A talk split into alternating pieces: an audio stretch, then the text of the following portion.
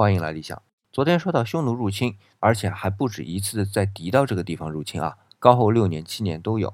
那问题就是为啥这个地方那么受青睐？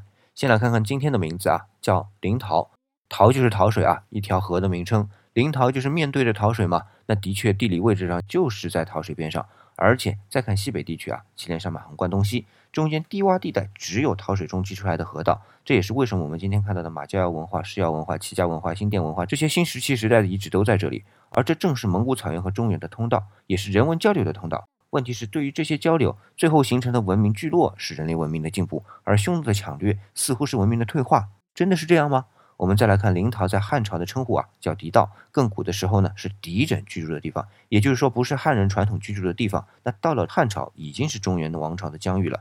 而匈奴到后来，它的主体也融入到了汉族。那再回看入侵，是文明形态的冲突，也是文明融合的开始。